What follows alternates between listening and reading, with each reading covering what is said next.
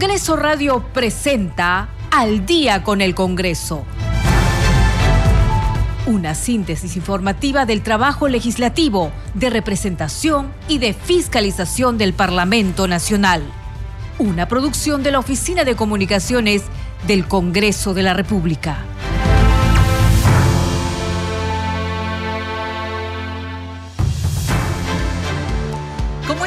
Bienvenidos al programa Al Día con el Congreso. Les saluda Gina Díaz. Estas son las principales noticias del Parlamento Nacional. Comisión Permanente aprobó propuesta para proteger los nombres personales en lengua indígena u originaria. En primera votación se aprobó iniciativa legislativa que extiende edad de cese de trabajadores. Comisión Permanente aprueba propuesta legislativa que faculta a las Fuerzas Armadas operar talleres de mantenimiento aeronáutico. Aprueban iniciativa que promueve el uso del hidrógeno verde como combustible. Al respecto, el titular del Parlamento, Alejandro Soto Reyes, precisó que de conformidad con el artículo 78 del reglamento del Congreso, la iniciativa aprobada será materia de segunda votación transcurridos siete días calendario conforman comisión de alto nivel para plantear reformas del sistema interamericano de derechos humanos, a fin de articular esfuerzos coordinar acciones concretas y formular propuestas de reforma de los instrumentos que integran dicho sistema. Moyano Delgado explicó que con la conformación de la comisión, el Estado podrá plantear mecanismos de transparencia y equidad sobre la conformación, forma de elección y funciones de sus órganos, que garantice su independencia e imparcialidad en el ejercicio de sus funciones. Comisión Permanente del Congreso aprobó en primera votación declarar de necesidad pública e interés nacional la ejecución de la carretera Pampano-Ticropop, Castrovirreina, Abra-Yuhuasca, Santa Inés, que une los departamentos de Huancavelica e Ica. El presidente de la Comisión de Transportes y Comunicaciones, Eduardo Salguana, indicó que la iniciativa plantea la construcción de la doble vía y el asfaltado de este tramo de carretera, con el propósito de favorecer la integración de los mercados entre ambos departamentos. Tercera vicepresidenta del Congreso, Roselia Muruz, a favor de la presencialidad en las sesiones del Pleno. Desde la ciudad del Cusco, la tercera vicepresidenta del Congreso, Roselia Muruzulanto, se pronunció a favor de la iniciativa de su colega Arturo Alegría respecto de la obligatoriedad de los parlamentarios de acudir presencialmente a las sesiones del Pleno del Parlamento. Museo del Congreso y de la Inquisición serán puestos en valor con régimen especial que protege patrimonio del Centro Histórico de Lima prevén llegada de 8.500 visitantes al foro APEC Perú 2024, con el auspicio del parlamentario andino Gustavo Pacheco, presidente del Comité Internacional de Derecho Comunitario Andino, se efectuó el encuentro de lanzamiento de APEC Perú 2024 en la Sala Grau del Congreso de la República. El congresista Raúl Guamán Coronado, presidente de la Comisión Especial Multipartidaria a favor de los valles de los ríos Apurímac, N y Mantaro, tomó juramento hoy al nuevo titular de la Mancomunidad Municipal Brain del Norte, Norbrain 2024, Johnny Rudencio Apolinario Casa. Alejandro Soto Reyes adelantó que priorizará el tratamiento del proyecto de ley 6305 que crea el Sistema Nacional Especializado en Flagrancia Delictiva e implementa las unidades de flagrancia delictiva a nivel nacional para el inicio de la segunda legislatura del periodo anual de sesiones 2024.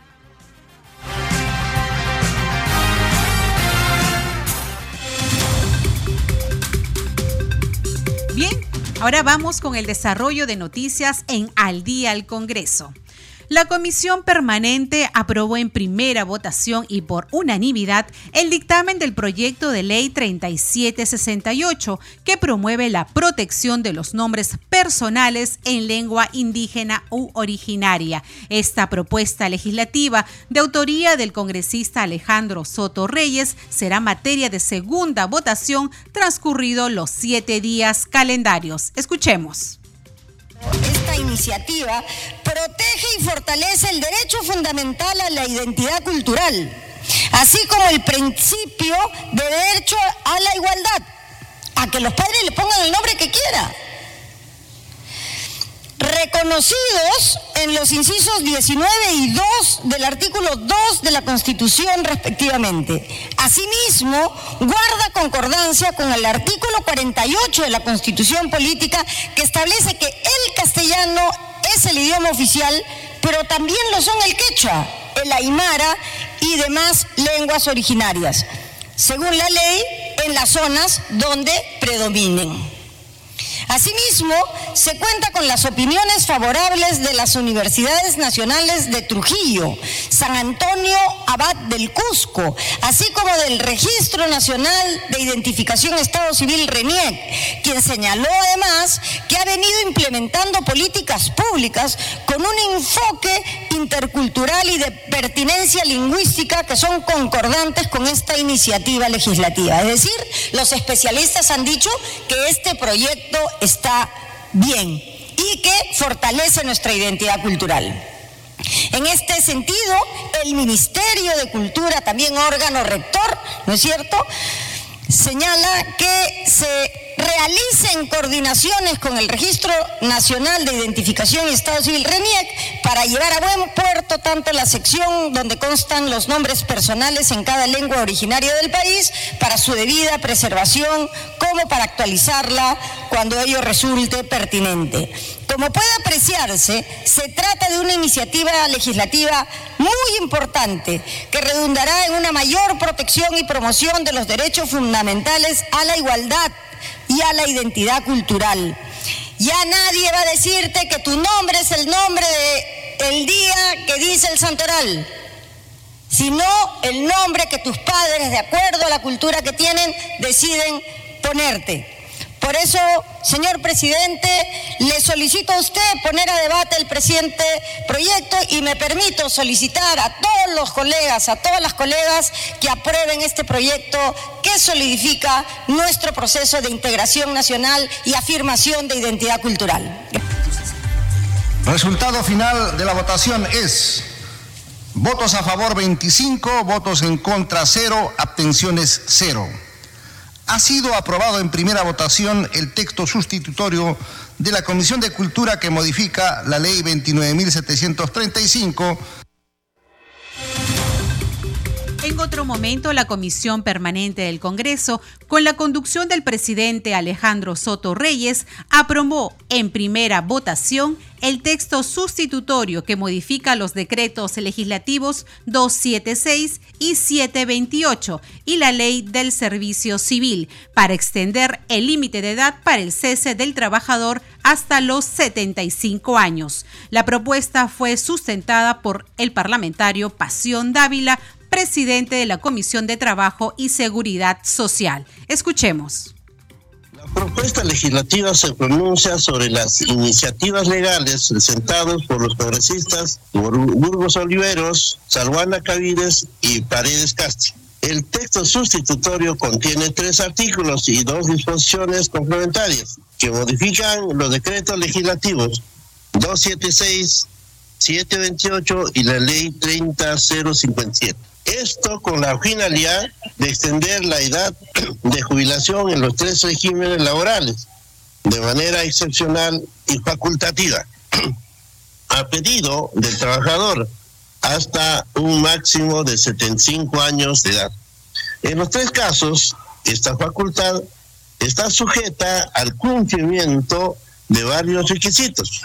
Uno de los primeros es el pedido del trabajador, quien deberá solicitar a su entidad hasta el día en la que cumple el límite máximo de edad vigente para su jubilación y en la actualidad son los 70 años. Esta, esta solicitud no es de aceptación automática, ya que está sujeta a la necesidad de, servicio del empleador. Además, se deberá acreditar mediante examen médico especializado y multidisciplinario que el trabajador se encuentra en óptimas condiciones físicas y mentales para continuar con el desempeño de sus funciones y no se pone en riesgo su integridad ni la de su entorno.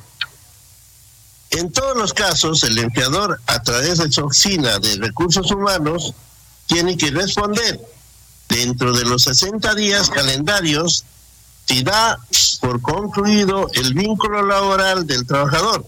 Mientras tanto, el vínculo laboral se mantendrá vigente en los mismos términos y condiciones y que se ha ampliado hasta los 75 años. Además, resulta lógico considerar de manera opcional y facultativa que se amplíe la edad de jubilación hasta los 75 años para los trabajadores que así lo soliciten, siempre en cuanto cumplan los demás requisitos descritos en la presente ley. Resultado final de la votación es votos a favor 13, votos en contra 10, abstenciones 3. Ha sido aprobado en primera votación el texto sustitutorio de la Comisión de Trabajo que modifica el decreto legislativo 276, Ley de Bases de la Carrera Administrativa y de Remuneraciones del Sector Público, el texto único ordenado del decreto legislativo 728, Ley de Productividad y Competitividad Laboral, y la Ley 30057, Ley del Servicio Civil, para extender el límite de edad para el cese del trabajador. De conformidad con el artículo 78 del reglamento del Congreso de la República, el proyecto aprobado será materia de segunda votación transcurrido siete días calendario.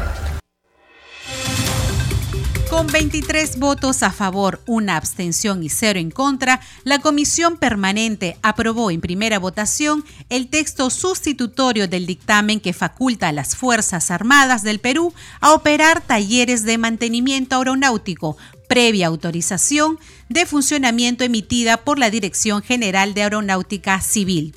El presidente de la Comisión de Transportes y Comunicaciones, Eduardo Salguana Cavides, señaló que esta iniciativa promoverá el desarrollo de la industria aeronáutica del país, además que potenciará la seguridad nacional y la logística de las Fuerzas Armadas. Escuchemos plantea modificar la referida norma con la finalidad de que se amplíe la autorización legal para operar talleres de mantenimiento aeronáutico a todas las Fuerzas Armadas del Perú, ¿no? lo cual resulta lógico, racional y muy necesario, presidente porque tenemos una fuerza aérea, tenemos un ejército, tenemos una policía, tenemos una marina, una marina que tiene un servicio de naves, tienen helicópteros, tienen aeronaves, tienen su servicio de mantenimiento, ¿no? Hay la policía aérea, hay la, el servicio aéreo de la Marina, etcétera. Entonces resulta eh, eh, realmente eh,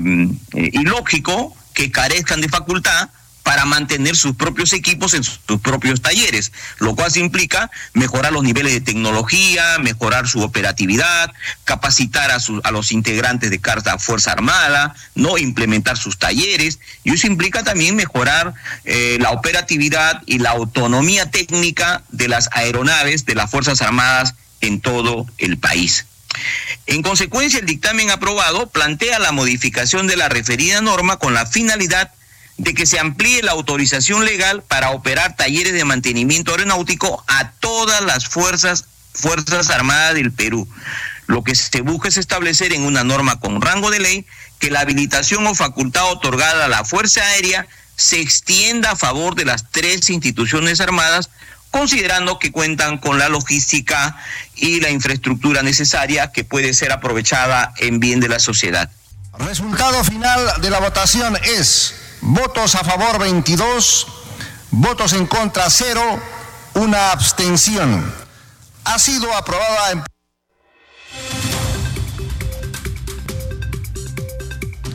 La Comisión Permanente aprobó el dictamen que fomenta la investigación, el desarrollo, la producción, la transformación, el almacenamiento, el acondicionamiento, el transporte, la distribución, la comercialización, y la exportación y uso del hidrógeno verde como combustible y como vector energético en el país. A respecto, el titular del Parlamento, Alejandro Soto Reyes, precisó que de conformidad con el artículo 78 del reglamento del Congreso, la iniciativa aprobada será materia de segunda votación transcurrido siete días calendario. La propuesta fue sustentada por el congresista Segundo Quirós, presidente de la Comisión de Energía y Minas. El objetivo del proyecto de ley consiste en regular el fomento del hidrógeno verde, por tratarse de una fuente de energía alineada al proceso de transición energética que ha emprendido el Perú a través de la promoción del uso de las energías renovables y que se encuentra orientada a complementar en el corto y mediano plazo o a desplazar en el largo plazo el consumo de los combustibles fósiles en distintos sectores, minero, transporte, agrícola, entre otros, de nuestra economía, además de desarrollar un mercado para la exportación de productos creados a partir de energías renovables. De la propuesta normativa, señor presidente, la propuesta de ley busca regular el fomento de una industria de hidrógeno verde que permitirá al Perú aprovechar los menores costos de la energía y la reducción de emisiones de gas de efecto invernadero, GI, por cuanto se trata de una tecnología que permite electrificar procesos industriales difíciles debido a los requerimientos de alto calor y o combustión que se dan en algunos procesos de la industria minera. Por ejemplo, vehículos de carga pesada, camiones mineros, y demás en el transporte de aeronaves y buques marítimos, entre otros.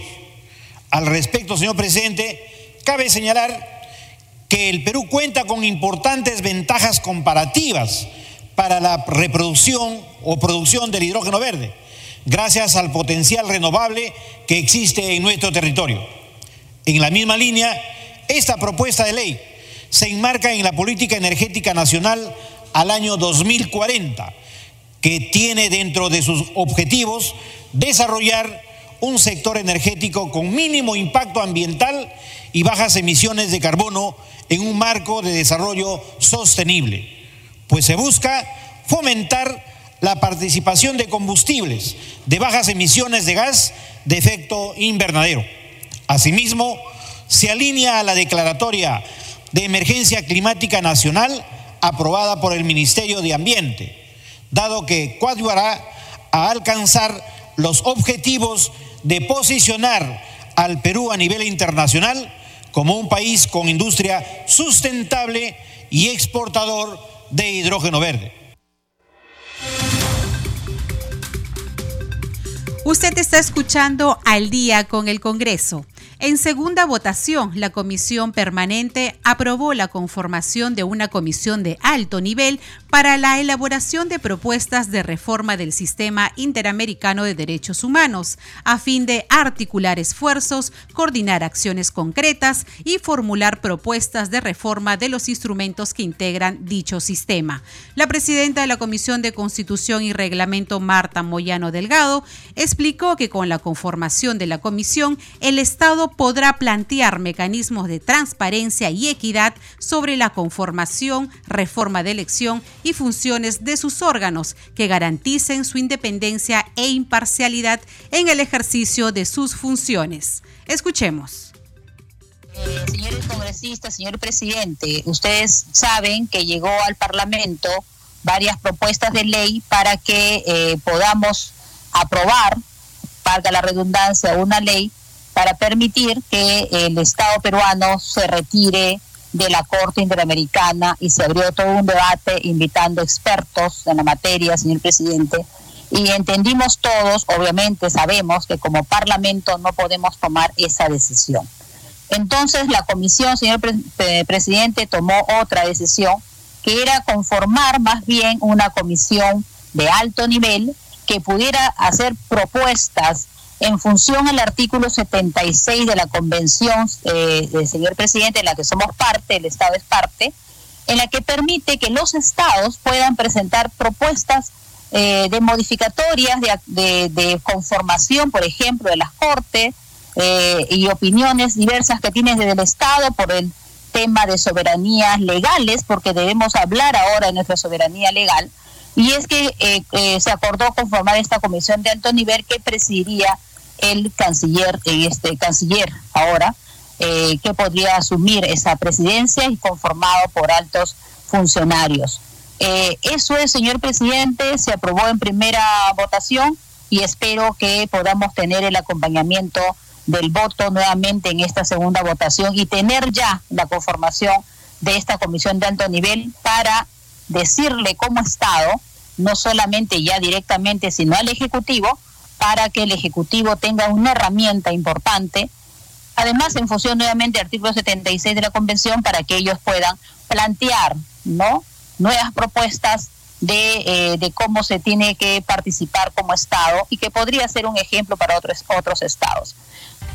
Resultado final de la votación es votos a favor 14, votos en contra 11, abstenciones 1.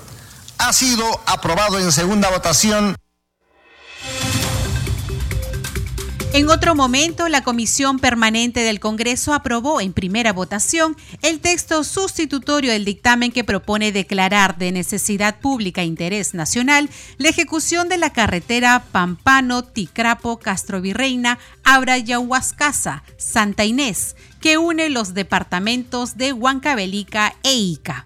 El presidente de la Comisión de Transportes y Comunicaciones, Eduardo Salguana, indicó que la iniciativa plantea la construcción de la doble vía y el asfaltado de este tramo de carretera con el propósito de favorecer la integración de los mercados entre ambos departamentos. Escuchemos gobiernos regionales de Ique y de quienes se ha solicitado opinión al respecto de los proyectos de ley, han considerado que la aprobación de las iniciativas acumuladas es de enorme importancia para ambas regiones, para el desarrollo y beneficio de sus pueblos y por el enorme potencial de actividades económicas que generaría la construcción de la carretera. Sin duda alguna, presidente, la construcción de caminos, de puentes, de carreteras, de infraestructura económica en general, energía y otros, favorece la integración de los mercados, posibilita el comercio, mejora las posibilidades de inversión, disminuye los costos de transporte, reduce los tiempos de desplazamiento y dinamizan el desarrollo económico en la zona comprendida. Las vías terrestres facilitan el acceso a los demás bienes y servicios públicos como la educación, la salud, el Internet, las telecomunicaciones. Así es incuestionable la importancia de la infraestructura como pilar de la competitividad y determinante para el desarrollo económico de un país.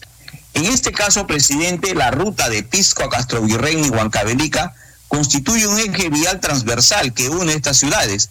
Un tramo del mismo requiere de ampliación y pavimentación, lo que permitirá integrar a más de 100.000 habitantes que se encuentran en extrema pobreza, permitiendo su interacción con las poblaciones de mejores recursos económicos y hará más accesible el traslado de bienes y de personas.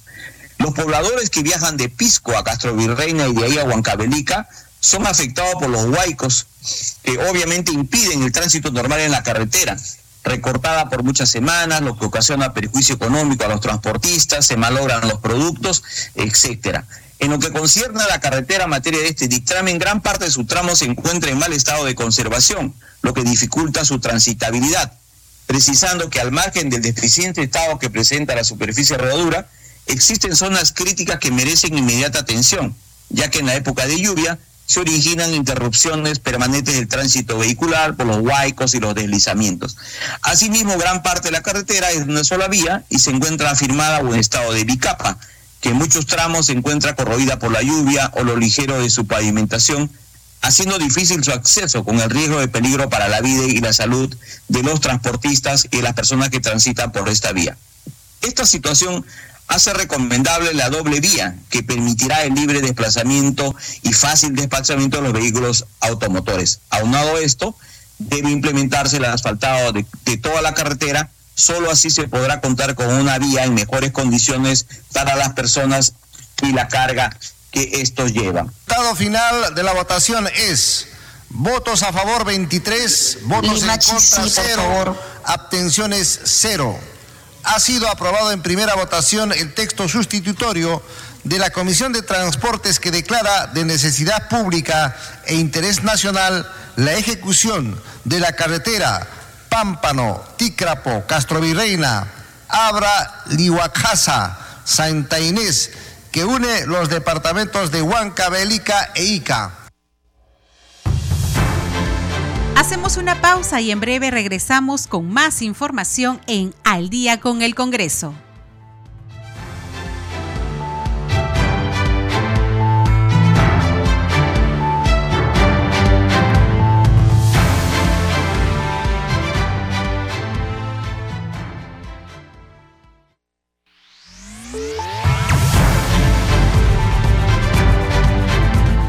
Continuamos en Al día con el Congreso. Bienvenidos a la segunda media hora del programa Al día con el Congreso. Les saluda Gina Díaz y hoy nos acompaña en los controles Franco Roldán. Vamos con los titulares del día.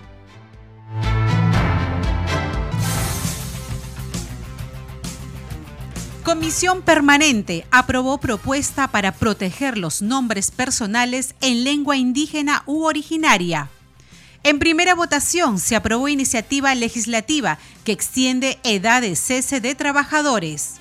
Comisión Permanente aprueba propuesta legislativa que faculta a las Fuerzas Armadas operar talleres de mantenimiento aeronáutico.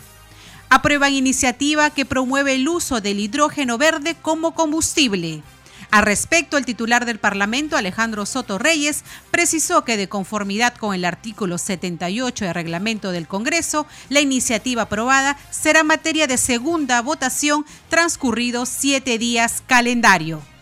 Conforman comisión de alto nivel para plantear reformas del sistema interamericano de derechos humanos, a fin de articular esfuerzos coordinar acciones concretas y formular propuestas de reforma de los instrumentos que integran dicho sistema. Moyano Delgado explicó que con la conformación de la comisión, el Estado podrá plantear mecanismos de transparencia y equidad sobre la conformación, forma de elección y funciones de sus órganos, que garantice su independencia e imparcialidad en el ejercicio de sus funciones. Comisión Permanente del Congreso aprobó en primera votación declarar de necesidad pública e interés nacional la ejecución de la carretera Pampano, Ticropop, Castrovirreina, Abrayuhuasca, Santa Inés, que une los departamentos de Huancavelica e Ica. El presidente de la Comisión de Transportes y Comunicaciones, Eduardo Salguana, indicó que la iniciativa plantea la construcción de la doble vía y el asfaltado de este tramo de carretera, con el propósito de favorecer la integración de los mercados entre ambos departamentos.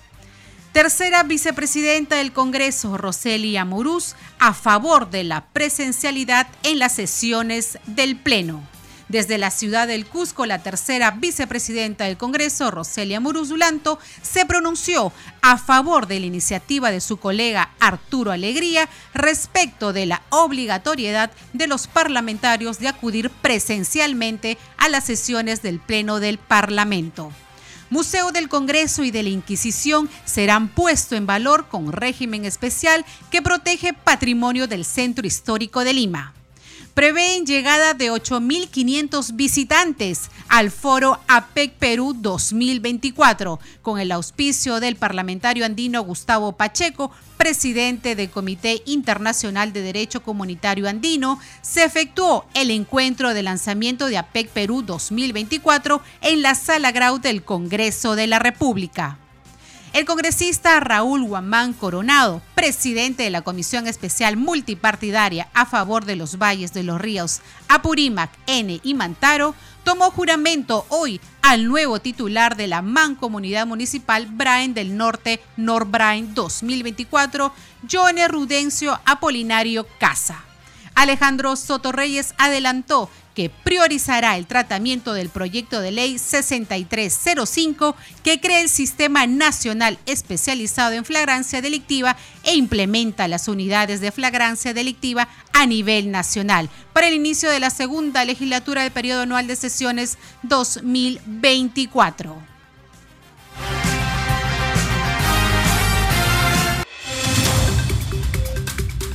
Bien, ahora vamos con el desarrollo de las noticias de esta segunda media hora.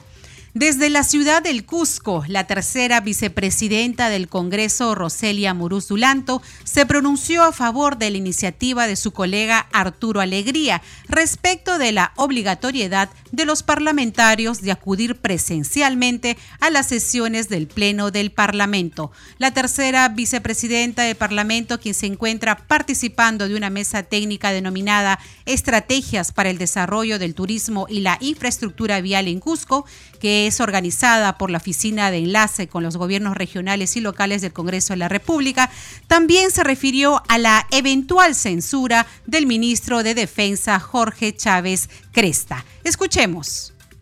Sí, eh, eh, bueno, lo ha este, manifestado el primer vicepresidente y está, yo estoy de acuerdo con eso, con que se empiece en que los plenos de la República deben de ser eh, presenciales. En algún momento lo hemos hablado en la mesa directiva para que justamente las cuando hay exposición de las de tus proyectos de ley, cuando hay debate, es bastante incómodo que sean mediante este, de manera virtual.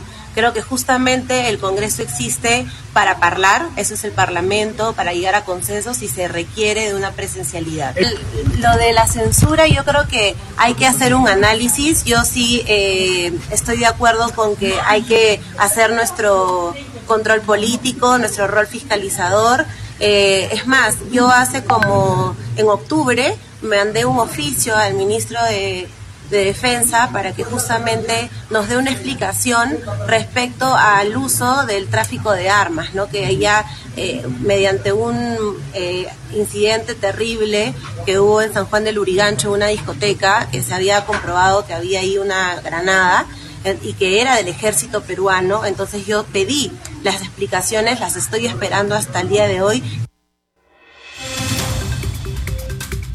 En otras noticias, con el auspicio del parlamentario andino Gustavo Pacheco Villar, presidente del Comité Internacional de Derecho Comunitario Andino, se efectuó el encuentro de lanzamiento de APEC Perú 2024 en la Sala Grau del Congreso de la República. APEC, que esta vez se dará en cinco ciudades del Perú, como Lima, Arequipa, Urubamba, Trujillo y Pucallpa, espera fomente el crecimiento económico de calidad entre sus miembros vía la cooperación económica y técnica, el comercio, la inversión, la economía digital, inclusión económica y apoyo a iniciativas para mejorar las políticas públicas sectoriales. Se prevé que el mencionado evento internacional eh, va a convocar a unos 8.500 visitantes entre representantes de los diversos estados, empresarios, organizaciones internacionales, prensa internacional y extranjera. Escuchemos.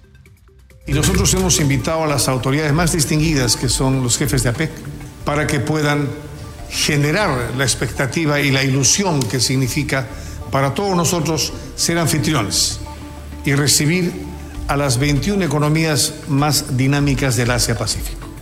Durante todo el año vamos a estar a su servicio, ojalá podamos trabajar juntos, diversos foros, tanto en el nivel político como en el diplomático, pero también en el universitario, también en el social, también en el regional.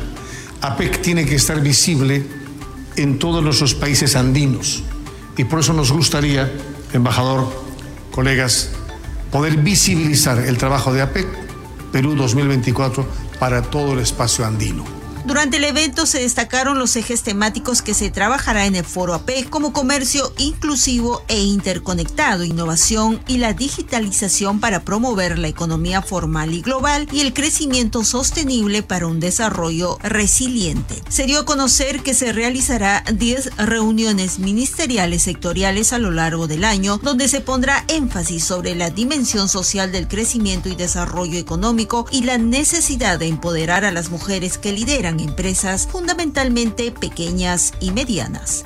En el año 1998, cuando accedimos a PEC, no teníamos ningún tratado de libre comercio con ninguna de estas economías. Ahora tenemos tratados de libre comercio con 10 bilaterales, con 10 de estas economías, y tenemos además acceso preferencial a cuatro economías adicionales gracias a nuestra membresía en el CPTPP, con Nueva Zelanda, Brunei, Vietnam y Malasia. Y además estamos involucrados en negociaciones actualmente para eh, lograr, de ser posible, acuerdos de libre comercio con Indonesia y Hong Kong. Si eso ocurre, eh, en el mediano plazo, tendríamos acuerdos de libre comercio con 16 de las 21 economías APEC, prácticamente con todas. Foro APEC que se desarrollará en nuestro país recibirá a 10.000 delegados de la APEC para sostener 160 reuniones tanto en Lima como en Arequipa, Cusco, Trujillo y Pucallpa, hasta culminar la cumbre con la presencia de los presidentes en noviembre. En otras noticias, la Comisión Permanente del Congreso aprobó en primera votación el proyecto de ley 2580 que propone disponer que el Ministerio del Interior revise los casos de vulneración de derechos del personal de la Policía Nacional del Perú que pasó al retiro por renovación excepcional. Escuchemos. De la Comisión de Defensa Nacional, proyecto de ley 2580 se propone disponer que el Ministerio del Interior revise los casos de vulneración de derechos del personal de la Policía Nacional del Perú, que pasó al retiro por renovación excepcional. La Junta de Portavoces, en sesión del 19 de septiembre de 2023, acordó la ampliación de agenda. Señores congresistas, se va a iniciar la sustentación del dictamen en mayoría de la Comisión de Defensa Nacional. Tiene la palabra el congresista Lizar Sabur, vicepresidente de la Comisión de Defensa Nacional. Muy buenas tardes, señor presidente. Por su intermedio, mi saludo a toda la representación nacional. Eh, en esta oportunidad les voy a hablar del proyecto de ley 2580, que es la ley que dispone que el Ministerio del Interior revise los casos de vulneración de derechos del personal de la Policía Nacional del, del Perú, que pasó al retiro por renovación excepcional.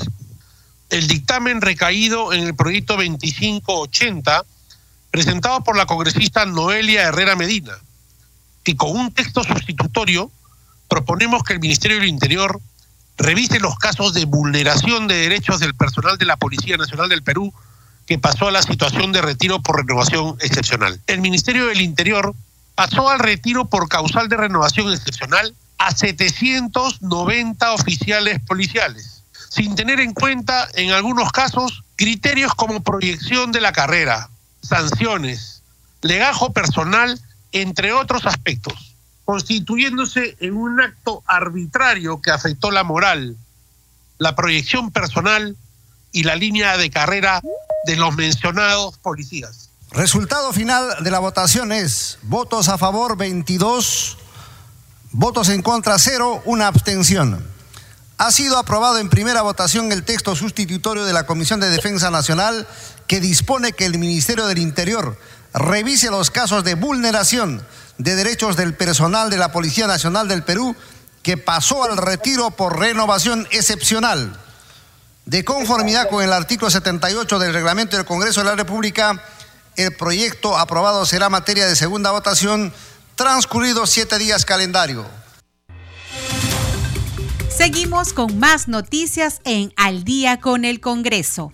El congresista Raúl Guamán Coronado, presidente de la Comisión Especial Multipartidaria a favor de los valles de los ríos Apurímac, N y Mantaro, tomó juramento hoy al nuevo titular de la Mancomunidad Municipal Brain del Norte, Norbrain 2024, Johnny Rudecindo Apolinario Casa.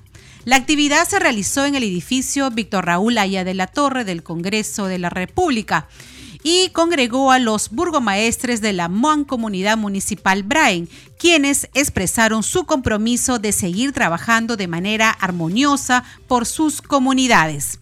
En su alocución, Apolinario Casa, alcalde de la Municipalidad Distrital de Mazarami, invocó trabajar de manera conjunta con la citada Comisión Especial del Congreso para que los proyectos de carretera transoceánica se concreten en el menor tiempo posible. Por su parte, el titular de Comisión Especial Multipartidaria, Raúl Guamán, expresó su apoyo total a los burgomaestres para canalizar con el Poder Ejecutivo los proyectos de envergadura para su zona.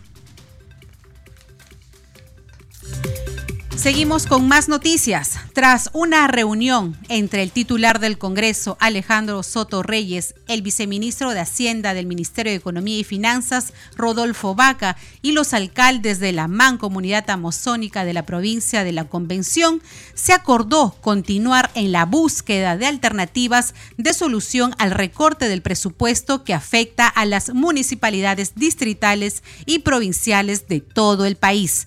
Soto Reyes exhortó al Ministerio de Economía y Finanzas que propicie un diálogo franco y sincero para llegar a acuerdos concretos que permitan a los alcaldes cumplir con los compromisos que ya tienen planificados y la población no se vea más afectada. En razón de ello, se planteó una próxima reunión de trabajo para el próximo 12 de febrero en las instalaciones del Ministerio de Economía y Finanzas. Escuchemos el informe con la finalidad de atender las necesidades de los pobladores de la mancomunidad amazónica de la provincia de la Convención, el presidente del Congreso, Alejandro Soto Reyes, se reunió en una mesa de trabajo con sus representantes y con el viceministro de Hacienda del Ministerio de Economía y Finanzas para escuchar sus necesidades respecto a un supuesto recorte de presupuestos para distintos sectores de sus localidades. Eh, el Congreso está mediando entre las autoridades municipales y el Ejecutivo. Hoy día ustedes plantean la problemática, los funcionarios del Ministerio de Economía y Finanzas tienen que dar una respuesta. Caso de que no haya ninguna respuesta, nosotros como Congreso tenemos la función de fiscalización y de control político. Podemos interpelar al ministro, podemos censurar al ministro, pero quiero que entiendan algo. Yo he citado a ustedes para que puedan exponer el problema y a los señores que tienen la parte técnica para que den una explicación de qué es lo que está pasando y cuáles serían las alternativas de solución, porque tenemos que buscar una solución. El presidente del Congreso exhortó a los directivos del Ministerio de Economía y Finanzas a brindar soluciones ante el recorte del presupuesto que afecta a las municipalidades distritales y provinciales de todo el país. Creo que el problema está planteado. Hay reducción del presupuesto y la terminología no importa si es rebaja, reducción, recorte. Lo cierto es que el dinero no está llegando en, la medida en que los alcaldes esperaban. Y ustedes dicen de que esto obedece al precio del gas, por ejemplo, ¿no? Si, tiene menos costo en el extranjero, van a recibir menos, si tiene mayor costo, van a recibir más plata. Bueno, si ese es el problema, hablemos de soluciones. Soto Reyes solicitó al MEF un diálogo franco y sincero para llegar a acuerdos concretos que permitan a los alcaldes cumplir con los compromisos que ya tienen planificados y la población no se vea más afectada, a lo que el presidente de la Mancomunidad expuso parte de la problemática de este sector. Porque tenemos proyectos que cumplir y cerrar brechas. En ese propósito, señor presidente del Congreso, le pido y a través suyo a nuestro viceministro de Hacienda que nos pueda dar la solución. Tomando en cuenta de que las mesas técnicas de la provincia de la Convención se han reactivado con este gobierno actual y están reconocidas, ojo, están reconocidas por una resolución de la PCM. Y justamente los proyectos estratégicos de la provincia no lo voy a citar una por una cuestión de tiempo, forman parte de la plataforma de lucha. Cada distrito tiene necesidades que atender y en realidad nuestra población no entiende aún siendo productores del gas de camisea. Por su parte, el viceministro de Hacienda y técnicos del MEF, Rodolfo Vaca Gómez, agregó que buscarán la solución de acuerdo a las necesidades de cada población y sobre todo los procedimientos se encuentren de acuerdo a ley. Pero básicamente este presupuesto asignado está en función al precio. En la medida que el precio suba eh, en el mercado internacional, también en los recursos de canon que recibirían las municipalidades por canon también debería subir. Hay una relación directa. Lamentablemente en los últimos meses eh, el precio del gas ha, ha sufrido una disminución y por consecuencia, lamentablemente también los recursos que estarían obteniendo ustedes se ven afectados en esa cuantía. Pero no, eh, no se debe interpretar eso, por favor, como un recorte de presupuesto. Es, simplemente una distribución en función a los ingresos que vayan a generarse por este motivo. En la medida que los precios y que eh, eh, las empresas que fabrican o que procesan este producto tengan mayores ventas, también ustedes van a recibir mayores canos. Entonces, si bien es cierto, había una disminución, como lo están manifestando, podría haber un incremento en la medida de que haya más ingresos por estas empresas. ¿no? Cabe destacar que para continuar con analizar las propuestas técnicas de los diferentes proyectos de inversión y así lograr cumplir con las necesidades de la población, se ha programado una nueva mesa de trabajo para el 12 de febrero en la sede central del MEF, donde tratarán de verificar los requisitos para poder incluir en créditos suplementarios lo indicado por los alcaldes de estas provincias del país. Bien, a esta hora de la noche vamos con los titulares de cierre.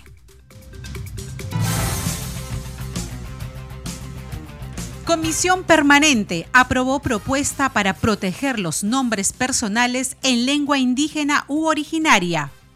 En primera votación se aprobó iniciativa legislativa que extiende edad de cese de trabajadores. Comisión Permanente aprueba propuesta legislativa que faculta a las Fuerzas Armadas operar talleres de mantenimiento aeronáutico. Aprueban iniciativa que promueve el uso del hidrógeno verde como combustible. Al respecto, el titular del Parlamento, Alejandro Soto Reyes, precisó que de conformidad con el artículo 78 del reglamento del Congreso, la iniciativa aprobada será materia de segunda votación transcurridos siete días calendario. Conforman comisión de alto nivel para plantear reformas del sistema interamericano de derechos humanos, a fin de articular esfuerzos coordinar acciones concretas y formular propuestas de reforma de los instrumentos que integran dicho sistema. Moyano Delgado explicó que con la conformación de la comisión, el Estado podrá plantear mecanismos de transparencia y equidad sobre la conformación, forma de elección y funciones de sus órganos, que garantice su independencia e imparcialidad en el ejercicio de sus funciones. Comisión Permanente del Congreso aprobó en primera votación declarar de necesidad pública e interés nacional la ejecución de la carretera Pampano, Ticropop, Castrovirreina, Abrayuhuasca, Santa Inés, que une los departamentos de Huancavelica e Ica. El presidente de la Comisión de Transportes y Comunicaciones, Eduardo Salguana, indicó que la iniciativa plantea la construcción de la doble vía y el asfaltado de este tramo de carretera, con el propósito de favorecer la integración de los mercados entre ambos departamentos. Tercera vicepresidenta del Congreso, Roselia Muruz, a favor de la presencialidad en las sesiones del Pleno. Desde la ciudad del Cusco, la tercera vicepresidenta del Congreso, Roselia Muruzulanto, se pronunció a favor de la iniciativa de su colega Arturo Alegría respecto de la obligatoriedad de los parlamentarios de acudir presencialmente a las sesiones del Pleno del Parlamento. Museo del Congreso y de la Inquisición serán puesto en valor con régimen especial que protege patrimonio del Centro Histórico de Lima prevén llegada de 8.500 visitantes al foro APEC Perú 2024, con el auspicio del parlamentario andino Gustavo Pacheco, presidente del Comité Internacional de Derecho Comunitario Andino, se efectuó el encuentro de lanzamiento de APEC Perú 2024 en la Sala Grau del Congreso de la República. El congresista Raúl Guamán Coronado, presidente de la Comisión Especial Multipartidaria a favor de los valles de los ríos Apurímac, N y Mantaro, tomó juramento hoy al nuevo titular de la Mancomunidad Municipal Brain del Norte, Norbrain 2024, Johnny Rudencio Apolinario Casa. Alejandro Soto Reyes adelantó que priorizará el tratamiento del proyecto de ley 6305 que crea el Sistema Nacional Especializado en Flagrancia Delictiva e implementa las unidades de flagrancia delictiva a nivel nacional para el inicio de la segunda legislatura del periodo anual de sesiones 2024.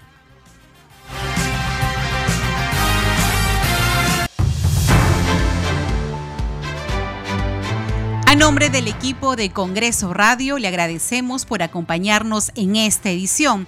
Estuvo en los controles Franco Roldán y en la conducción Gina Díaz. Nos reencontramos mañana a las 10 de la noche.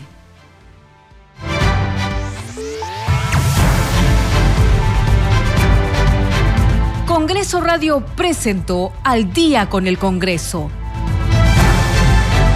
Una síntesis informativa del trabajo legislativo de representación y de fiscalización del Parlamento Nacional. Una producción de la Oficina de Comunicaciones del Congreso de la República.